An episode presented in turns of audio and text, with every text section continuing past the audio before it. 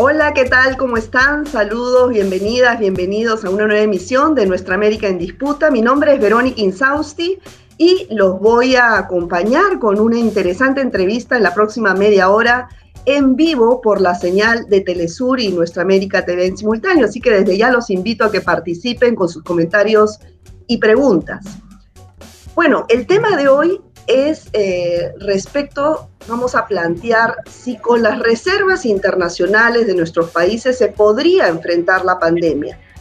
¿Y por qué eh, vamos a tocar este tema? Porque hace unos días ya el FMI, el Fondo Monetario Internacional, aprobó la emisión de más de 650 mil millones de dólares para distribuir entre todos sus países integrantes y que estos vayan destinados a las reservas internacionales. Pero claro, en medio de esta crisis, de esta pandemia, ¿cómo es que estos, estos fondos que llegarían de forma prácticamente gratuita, y ahora lo vamos a explicar por qué, esto no se trata de un préstamo del FMI, se trata de emisión de DEX, de derechos especiales de giro, que en, en, la práctica es emisión de dinero para ser repartido entre los países en este contexto de crisis para conversar, para que nos explique de qué se trata todo esto, eh, porque claro, uno duda, ¿no? Cuando se trata que es raro que el FMI vaya a entregar a los países dinero sin eh, intereses. Pues bueno, existe, esto se está dando, el desembolso viene para agosto y vamos a conversar sobre esto con el economista Mario Valencia, él es economista integrante de la TINDAD, nos acompaña desde Colombia. Muchas gracias Mario por estar aquí. Verónica, muchas gracias a ti por la, invitación. Un saludo a todas las personas que nos están viendo. Bueno, Mario, cuéntanos para todas este, las personas que nos están viendo, ¿cómo así el FMI va a regalar dinero a todos sus integrantes, a todos los países integrantes? No se puede creer. ¿Qué pasó acá? Suena muy raro, ¿no? Suena muy raro, suena, increíble. Y, bueno, y entonces vale la pena hacer varias aclaraciones. Primero, no es el Fondo Monetario Internacional como tal. El FMI tiene un departamento que se llama el Departamento de Derechos Especiales de Giro del Fondo Monetario Internacional y el fondo lo que hace es administrar, pues por su capacidad institucional y el, y el, y el poder, digamos, que tiene a nivel mundial, pues administra estos recursos que no son tampoco como resultado de la generosidad del Fondo Monetario Internacional, eh, sino que eh, corresponde a la solicitud que han hecho, primero que todo, múltiples organizaciones de la sociedad civil en el mundo, eh, organizaciones sociales que llevamos pues ya prácticamente un año pidiendo que se dé esta emisión de derechos especiales de giro y después por una solicitud que hizo el grupo del, del, G20, de los 20 países más poderosos del mundo, que fue avalada después por el grupo del G7, y entonces pues ya es una realidad y es como tú lo planteas, Verónica, es realmente una emisión de dinero, realmente ellos lo presentan como una emisión de un activo de reserva para que, digamos, no dé la sensación de que se puede convertir eh, todavía en dinero, es un activo de reserva y esto lo que haría, desde el punto de vista automático, es incrementar las reservas internacionales de los países. Todos los países que hacen parte del Fondo Monetario Internacional recibirían estos recursos. No, no tienen que, digamos, no, no, no, no tienen que estar de acuerdo en contra, sencillamente ahí va a aparecer, en sus activos de reserva, va a aparecer probablemente en el mes de agosto estos recursos y entonces hasta ahí, digamos, un poco va esta introducción de la discusión. Ok, bueno, como eh, esto, esto también quiero que nos comentes, ¿cómo se ha venido desarrollando esta campaña desde la sociedad civil para presionar justamente primero a través del G20, como, como tú comentas, y después para que finalmente en el, en el gobierno de Joe Biden, porque Estados Unidos eh, en la práctica depende que si se aprueba o no esta, esta emisión de los derechos especiales de giro, ¿no? ¿Cómo ha sido todo este proceso largo de presión, de incidencia política desde la sociedad civil? Sí, pues mira, hay, hay muchas organizaciones en el mundo que, que, entendemos la necesidad que existe en medio de una crisis profunda, y digamos, tampoco se nos puede olvidar una cosa, Verónica, el mundo ya venía en un proceso de desaceleración antes de la pandemia, y no, no era que el mundo estuviera bollante, la crisis financiera de 2009 generó unas consecuencias muy graves de las cuales el mundo no había logrado recuperarse plenamente y ya había muchas señales eh, a finales de 2019 y a inicios de 2020 había muchas señales de que el mundo iba a entrar nuevamente en una recesión económica.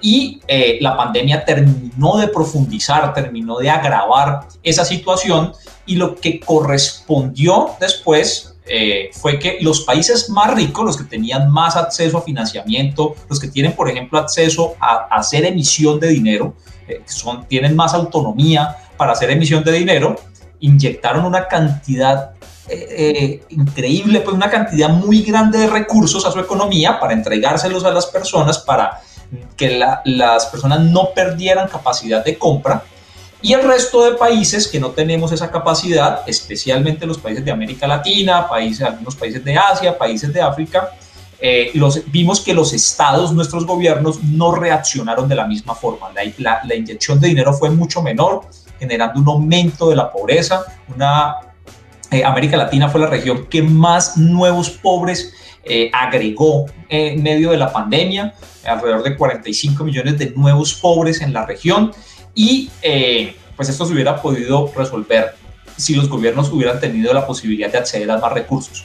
Una fuente, que es una solamente de las fuentes de recursos que podrían utilizarse, porque de hecho ya se ha utilizado en el pasado, era estos derechos especiales de giro, entonces hemos emprendido eh, desde diversas redes, desde diversas plataformas, organizaciones de la sociedad civil, eh, toda una campaña por exigir que se realice esta misión de derechos especiales de giro que finalmente se dio y ahora sigue, digamos, como otra, otra puja para que esos recursos se utilicen de manera eficiente y sirvan para resolver la grave crisis económica, social y sanitaria que tiene la región en estos momentos. Claro, claro. Bueno, vamos por partes. Eh, lo que te quiero preguntar ahora, eh, desde la sociedad civil se impulsó toda esta campaña para que finalmente sea logrado, pero se pidió eh, que el FMI emita alrededor de 3 billones de dólares, ¿no? A través de los DEX para ser repartidos en, en el mundo, ¿no? Ahora, de esos 3 billones, finalmente se aprobó un cuarto, 650 mil millones de dólares. ¿Cuánto de eso le toca a Latinoamérica y cómo va a ser esta, este porcentaje de, de repartición para cada país? Sí, como tú lo has dicho, Verónica, se había pedido inicialmente una emisión de 3 billones de dólares o 3 millones de millones de dólares que corresponden a las necesidades para atender la crisis económica, la crisis social, la crisis sanitaria, el acceso de los países a las vacunas, eh, la, poder construir más infraestructura en materia de salud pública, en materia eh, sanitaria. Finalmente se aprobaron 650 mil millones porque un monto mayor habría requerido una aprobación en el Congreso de los Estados Unidos y probablemente allí se hubiera empantanado quizás esta, esta aprobación de derechos especiales de giro. Entonces, bueno, se aprobaron estos 650 mil millones, de los cuales América Latina, porque la distribución, el, el, el FMI, el departamento de DEX del FMI, hace una emisión general y después cada país accede a, estos recursos es a través de su participación en el Fondo Monetario Internacional, a través de su, la cuota que tiene dentro del Fondo Monetario Internacional y entonces en ese sentido a América Latina le corresponden alrededor de 51 mil millones de dólares, que son recursos que no son suficientes, eh, esperaríamos mucho más recursos para poder salir de la crisis, pero que de todas formas van a ser recursos importantes y, y necesarios pues en medio de esta situación. Ahora, y el porcentaje, em, eh, por ejemplo, le va a tocar lo mismo a Brasil que a Perú o a Ecuador o a Buenos Aires, Argentina, perdón. ¿Cómo sería eh, este, este, esta repartición en, América Latina? Entonces no, es igual porque, digamos, ahí ya hay un mecanismo de, ahí hay un principio de desigualdad y es que pues obviamente los países más ricos son los que más aportan, eh, los que tienen más participación en el Fondo Monetario Internacional. En este sentido, eh, la mayor parte de los recursos, más de la mitad de los recursos van a ir a los países más ricos que probablemente no necesitan esos recursos, que ya hemos visto que la, el nivel de intervención, la capacidad de inyectar recursos de los países más ricos a sus economías es significativamente mayor que el del resto de países del mundo. Países como Estados Unidos, Alemania, Francia, España, Reino Unido, tienen mucha más capacidad de acceder a recursos de financiación a través de, de, pues a través de bancos, pero también a través de sus propios bancos centrales que no los tiene América Latina y estos países van a recibir más derechos especiales de giro que lo que vamos a recibir en América Latina o en el resto de países de ingresos medios y de ingresos bajos. Allí ya de entrada hay un fenómeno de desigualdad. Dentro de América Latina pasa lo mismo. Brasil es el país que más va a recibir recursos, recibiría alrededor de 15 mil millones de dólares. Eh, países como México recibirían alrededor de 5 mil millones de dólares, Argentina algo así como 4 mil 300 millones de dólares, pero de ahí para abajo los países más pobres, que son justamente los que más, necesitan, los que más necesitan recursos, son los que menos van a recibir. Un país como Nicaragua recibiría alrededor de 300 millones de dólares, que bueno, no, no, no es una suma despreciable, pero se necesitaría más esfuerzo desde el punto de vista de financiación. Así que acompañado a la propuesta de la emisión de LOTEC, también hemos venido trabajando en una propuesta para que se reasignen esos derechos especiales de giro. Nuestro Estados Unidos probablemente no necesita usar esos recursos. Entonces, que Estados Unidos done a países de ingresos medios y a países de ingresos bajos eh, una parte de, esos recursos y así los otros países ricos también podrían hacerlo. Claro, ahora las reglas de, juego iniciales, digamos, son desiguales como lo comentas. Ahora, esta incidencia para que Estados Unidos done a los países pobres o otros países de, Europa, probablemente eso ya depende de la voluntad de, cada gobierno eh, que se encuentra en ese momento, ¿no? Eh, países. Claro, porque los países son autónomos, son soberanos en decidir qué hacen con esos recursos. Probablemente también, digamos, va a haber una presión eh, grande y unas acciones de incidencia grande desde eh, instituciones que pueden ejercer esta eh, incidencia en esos países y seguramente podremos lograr que haya una reasignación. quizás no va a ser la, la más justa, quizás no va a ser la más equitativa, eh, sin embargo, pues ahí está el trabajo, digamos que las organizaciones sociales en cada uno de los países, los movimientos de la sociedad civil, sectores políticos, eh, nos toca eh, hacer y por eso una, una, red de organizaciones como la TINDAT pues, juega un papel importante en motivar, en incentivar que este tipo de presión se dé de, de la sociedad civil hacia los gobiernos de cada uno de los países de la región, pero también desde instituciones a nivel global para que presionen también a, otras economías más poderosas. Bueno, ahora, antes de irnos al tema de qué podrían hacer los países con estos fondos que van a recibir eh, en las reservas internacionales, eh, mucha gente ahora, eh, acabo de, leer unos comentarios de, la audiencia que tenemos en este momento, dicen no al pago de la deuda externa, el FMI siempre, ah, digamos, bueno, muchos adjetivos contra el FMI. Acá hay gato encerrado, como dirían criollamente, ¿no? El, refrán. ¿Cuál es, ¿Por qué el FMI tendría que estar entregando dinero gratis a los países, así sea en un monto menor, mínimo que a los eh, países ricos? Eh, ¿Qué hay detrás?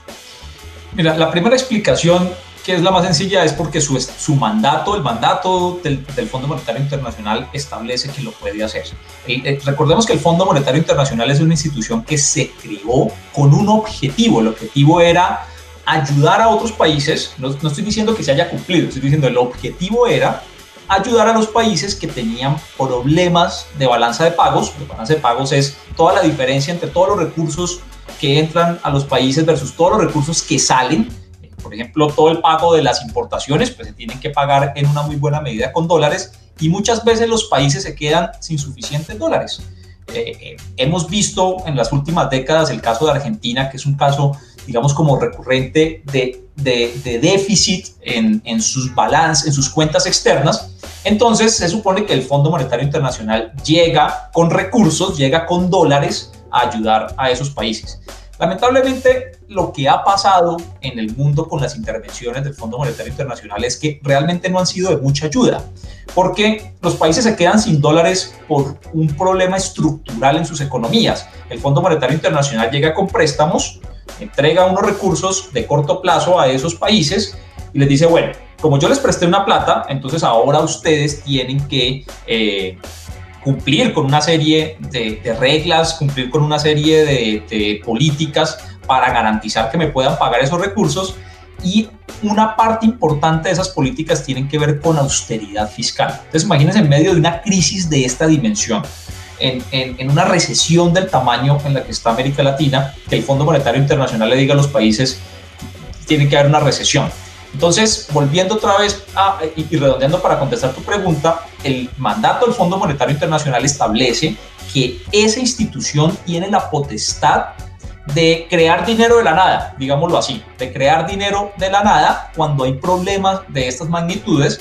De hecho, lo, lo, ha ejercido en el pasado, en 1987 hubo una emisión de DEC, después en la crisis financiera global de 2009 una, hubo una emisión de derechos especiales de giro y pues en medio de esta crisis también lo va a haber. No es un regalo del Fondo Monetario Internacional, lo establecen los, los países integrantes de esta institución, el Fondo Monetario Internacional lo que hace es administrar esos derechos especiales de giro y eh, pues es una solución a la falta de, de, dólares, por llamarlo de alguna forma, a la, falta, a la falta de divisas que puede haber en el momento en medio de una crisis La otra discusión, la que yo sé que ya vamos a entrar, es si se pueden usar o no, o si se van a quedar en reservas. Claro, claro, a eso iba, ¿no? Eh, ya, una vez, porque esto, claro, tú me dices que viene eh, en una campaña desde la sociedad civil eh, desde hace un año y de hecho en el gobierno de, Trump se le negó, ¿no? Recién Biden es que vuelve a, tocar el, tema y finalmente se accede a, emitir este dinero que va a llegar a, a todos los países integrantes del FMI. Ahora, van a llegar directo a las reservas internacionales de cada país. Ahora, cada país es soberano, autónomo de decidir qué hace con ese dinero. ¿Hay alguna cláusula, hay algo que imponga el FMI de decir esto lo puedes usar para solamente lo puedes dejar en reservas internacionales o lo puedes usar para el, digamos, el sistema de salud y enfrentar la pandemia? ¿Hay alguna cláusula de eso o cada país o cada gobierno, porque estos fondos se desembolsan en agosto, ¿no? cada gobierno va a decir, ya, ok, yo agarro este monto y como no tiene intereses, no tiene nada, y yo soy autónomo de decidir en dónde lo voy a usar. ¿Así es o no? Mira, Verónica, entonces ya sabemos que no es, primero no es una dádiva del Fondo Monetario Internacional, es un mandato que tiene, y el mandato se lo dan los mismos países eh, que integran el Fondo Monetario Internacional. No es un préstamo, es decir, los países no tienen que devolver estos recursos al Fondo Monetario Internacional. Y el principio general es que estos recursos no son, no son una moneda como tal, no es una moneda, una moneda de libre circulación, como lo es eh, el sol, como lo es el peso, como lo es eh, el yuan, como lo es el euro, sino que es un activo, es una especie de unidad de cuenta que llega directamente a los activos de reserva que tienen los países. Y aquí comienza la discusión. La discusión es, en el pasado, en la década de 1980, América Latina tuvo una crisis profunda de que no tenía los suficientes dólares para pagar la deuda. Entró varios países, Argentina, Brasil, México, entraron en moratoria de la deuda y eso generó una fuga de capitales de toda la región. Entonces, eh, una situación muy compleja en la que los países de América Latina se quedaron sin dólares Llega el Fondo Monetario Internacional a inyectarles dólares y a partir de allí se crea una, una especie de, de, requisito, de requisito implícito de que los países tenían que guardar una parte de la, de, de, la riqueza que creaba la tenían que guardar en lo que conocemos como reservas internacionales. Esto es dinero de las naciones, dinero de los países, que está por allá guardado en bancos, en la Reserva Federal, en, en, bonos del Tesoro de los Estados Unidos, algunos países incluso los tienen expresado en oro, eh, ya, ya no tanto, pero digamos los países lo que hacen es guardar eh, reservas en, en, otros países, ¿sí? Eh, y, en, y, en, digamos, en, inversiones que pueden ser más estables que si los dejan en, en, sus propias economías. Digamos que yo creo que eso está bien, digamos, los países tienen que tener siempre como en la casa, pues uno tiene por ahí guardado eh, algún, algún ahorro por si tiene alguna urgencia, por si se le daña la lavadora o se le daña la, la nevera, pues los países así mismo tienen las reservas. La discusión en esto, Verónica, está en si en estos momentos, en, en medio de la situación en la que está eh, el mundo, se necesitan aumentar esas reservas o lo que necesitamos es que los países tengan la posibilidad de gastar.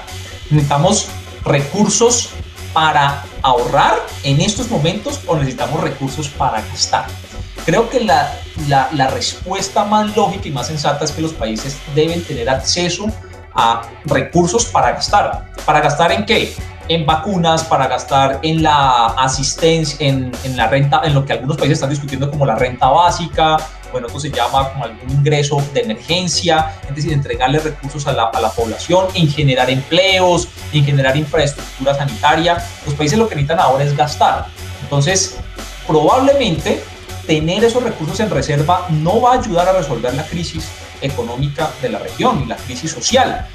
Eh, y termino con esa parte que la, que la podemos incluso profundizar un poco más. En estos momentos América Latina no está en la situación de, de, la década de 1980. Nosotros ni tenemos un problema de deuda en estos momentos. los niveles de deuda de los países de la región de América Latina en relación a la capacidad de producción de nuestros países no es muy alta. Es de alrededor, para la región es de alrededor del 56% del Producto Interno Bruto, cuando sabemos que Japón debe el 250% del PIB, Estados Unidos el 120%, eh, Italia debe el 200% del PIB, o sea que no tenemos un problema de deuda. De hecho, no tenemos un problema de reservas y las reservas de muchos países, eh, eh, que, es como una especie de sinsentido, crecieron en el 2020. Te puedo decir que, por ejemplo, las reservas internacionales de Colombia, de México, de Perú, de Paraguay y de Uruguay crecieron en el año 2020. Cuando los países necesitaban gastar, los gobiernos y los bancos centrales lo que estaban haciendo era guardar más dinero en bancos extranjeros y en títulos del Tesoro de los Estados Unidos. Tampoco tenemos un problema de reservas y no tenemos un, un problema de inflación. Así que lo que deberíamos hacer con esos recursos es incluirlos en los presupuestos de los países y gastarlos eficientemente. Pero ¿de qué depende? ¿De qué depende que se gasten esos recursos? ¿El FMI pondría algún tipo de sanción si es que se, se sacan de las reservas internacionales y se gastan? ¿O qué? Ya... Eh, eso todavía no lo sabemos porque como no se ha hecho la emisión, no existen muchos antecedentes de países que hayan usado estos recursos. Tenemos un antecedente del año 2009 eh, en, en, una economía latinoamericana, de hecho en los que sí se usaron, y, pues era una economía además dolarizada, eh, que estamos hablando de Ecuador. Entonces, pues bueno, muchas organizaciones y centros de pensamiento y, diversas eh, países están analizando qué se puede hacer y ya sobre esto pues hay alguna discusión. Eh, yo te puedo decir que por ejemplo en el caso de Colombia, la respuesta del gobierno colombiano es decir, bueno, qué, qué, qué bueno que llegan esos recursos, los vamos a dejar en reservas, porque en una muy buena medida, y fíjense que aquí hay como una especie de, de, trampita, tener más reservas genera la posibilidad, es como una especie de amortiguador, un apalancamiento para que los países se puedan endeudar más. Entonces, si las reservas crecen, da la sensación, da cierta sensación de estabilidad y es como una especie de garantía para que los países puedan adquirir más deuda. Entonces resulta que pues, si estos recursos se quedan en reservas, muy probablemente van a servir es para apalancar más deuda con más condicionamientos eh, que cumplir hacia esa deuda. Así que se garantiza en buena medida la estabilidad macroeconómica de los países, pero probablemente no se va a resolver el problema de la estabilidad social. Claro, y no tiene sentido además dejar un dinero que no tiene deuda, que, que, llega prácticamente gratis, ¿no? En la práctica es un dinero gratis sin intereses, dejarlo ahí para después eh, lo que cada país se endeude con intereses. Entonces, eh, eh, es, un, es un sinsentido, ¿no? Pero de todas maneras, como tú dices, claro, por ejemplo, gobiernos de derecha prefieren no salirse del de la pauta y seguir con todos los eh, compromisos con, con, el FMI y los organismos internacionales. Entonces, eh, ya de qué dependería prácticamente de cada gobierno, ¿no? Claro, depende de la normativa, depende de la legislación de cada gobierno. Hay en las constituciones de los gobiernos hay constituciones muy fuertes que impiden que los bancos centrales eh, porque quienes administran las reservas internacionales es la banca central, y recordemos que todas las reformas constitucionales de la década de 1990 se separó ¿no? las funciones de la banca central con las funciones de los gobiernos centrales Entonces hay eh, legislaciones en países que impiden que la banca central le pueda trasladar recursos, eh, así sea a través de préstamos directos a los gobiernos nacionales, en otros puede ser más flexible, eh, en, otros países es de última instancia, entonces dependerá mucho de la legislación de los países, dependerá mucho de la, de la decisión política también que tomen algunos gobiernos. Eh, hay países que no necesitan más reservas internacionales. Yo te puedo contar que, por ejemplo, en el caso colombiano, un mes, ah, porque esto se mide, eh, el Fondo Monetario Internacional dice que los países deben tener alrededor de tres meses de importaciones como reservas internacionales. Es una especie de estándar. ¿sí? O sea, dice, bueno, usted como ustedes importan, entonces guarden afuera el equivalente alrededor de tres meses de importaciones. Cada mes de importación que acumulan reservas internacionales adicionales, un país como Colombia, significa la totalidad de recursos necesarios para atender todo el ingreso de emergencia que se le entrega a la población más pobre del país durante un año. O sea que probablemente Colombia no necesita más reservas. Habrá otros que sí. Yo, en, lo que hemos visto, entendemos que países como Argentina, como Bolivia, Costa Rica, incluso Chile, podrían necesitar más reservas y, ya dependerá de, de la voluntad y de la decisión de cada país, pero queremos dejar claro que existe la posibilidad, dejar la puerta abierta, de que esos recursos para quienes no necesitan reservas puedan ser trasladados a los presupuestos y puedan ser usados como gasto en, en, momentos de crisis. Ahora, tú mencionabas hace unos minutos Ecuador, ¿no? Hay un precedente que Ecuador sí utilizó los DEX en 2009. ¿Y cómo fue esta experiencia? ¿Fue positiva? ¿Es, cuestión de quizá que algunos de, los gobiernos de Latinoamérica miren hacia esta experiencia para animarse a, usar, eh, a ejecutar en el presupuesto público estos este dinero? Yo creo que es una experiencia que se debe mirar, se debe estudiar. Eh, estamos, digamos, empezando, digamos, como a entender un poco también qué fue lo que pasó, porque, digamos, que eh, eh, es un proceso técnico, jurídico, contable, que, que no es sencillo, es, es, es complejo. pero creo que es una experiencia que se tiene que estudiar y se debe tener en cuenta. ¿sí? Digamos, yo lo dejaría hasta ahí. Digamos, si, si fue positivo o no, pues habría que entrar más en detalles en, analizar esa experiencia, porque era un país con unas particularidades, era una economía dolarizada, eh, entonces pues digamos que, que, no es tan fácil como decir hagamos lo que hizo Ecuador en el 2009 y todo el mundo replíquelo, pues cada país lo tendrá que estudiar, pero simplemente queremos dejar dicho que eh, ya que vamos a recibir estos recursos y ya que esos recursos, eh, como tú lo dices, pues no son deuda, tiene una tasa de interés, sí, una tasa de interés muy baja, está en estos momentos está en 0,05%. Es quizá la tasa de interés más baja que existe en estos momentos. Eh, pero ya que esos recursos eh, van a entrar, pues pensemos en opciones para que esos recursos realmente sirvan no solamente para generar estabilidad macroeconómica, no solamente para que las agencias calificadoras estén contentas, estén felices, sino también pensando en la estabilidad social de nuestros países y ya vimos, Verónica, y tú lo sabes, que, que, que, la indignación social que se está viviendo en América Latina por el aumento de la pobreza y la desigualdad, pues genera desestabilidad social también. Así es, así es. Ahora, ¿cómo eh, en el, a ver, vamos, eh, en agosto llegan los DEX, llegan de frente a los bancos centrales de reserva, y pero si estos bancos centrales de reserva son autónomos, eh, ¿cómo los gobiernos pueden em, traspasar ese dinero que llega al presupuesto público y, y ejecutar obras? ¿Cómo sería este procedimiento? En muchos países lo que existe es la posibilidad de que eh, las ganancias, eh, las utilidades de la, de la, banca central son trasladadas automáticamente, son trasladadas al final del, del periodo fiscal, son trasladadas a, a, los presupuestos, a los países.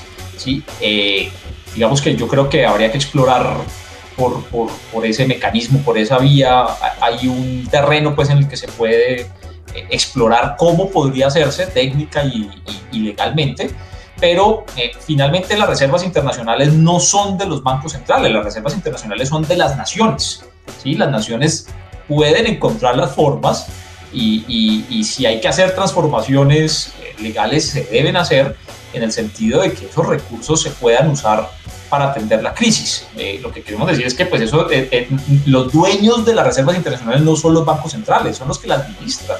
Pero finalmente esos recursos pertenecen a la sociedad, pertenecen al ahorro de los países, no a las ganancias de, un banco central que, que no funciona igual que la banca privada no, son recursos privados, ni son recursos de la banca central, son recursos de la sociedad.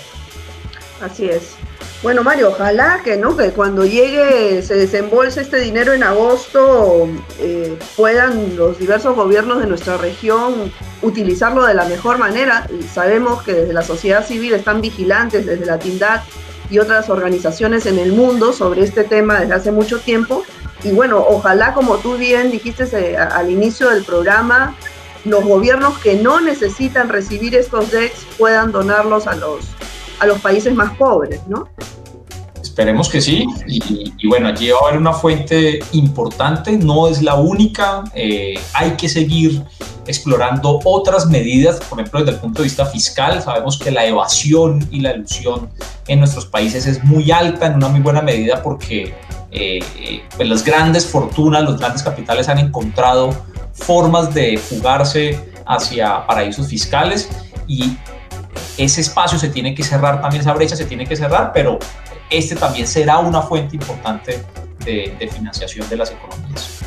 Bueno, Mario, muchísimas gracias por tu participación en el programa. Nos has aclarado eh, de una forma muy didáctica esta, este panorama, esta situación. Gracias y hasta pronto. Gracias, Verónica. Saludo a todas las personas que nos vieron. Bueno, muy amable. Bueno amigos, amigas, esto ha sido todo por hoy. Nosotros nos vemos en una próxima emisión de Nuestra América en Disputa. Cuídense mucho. Chao.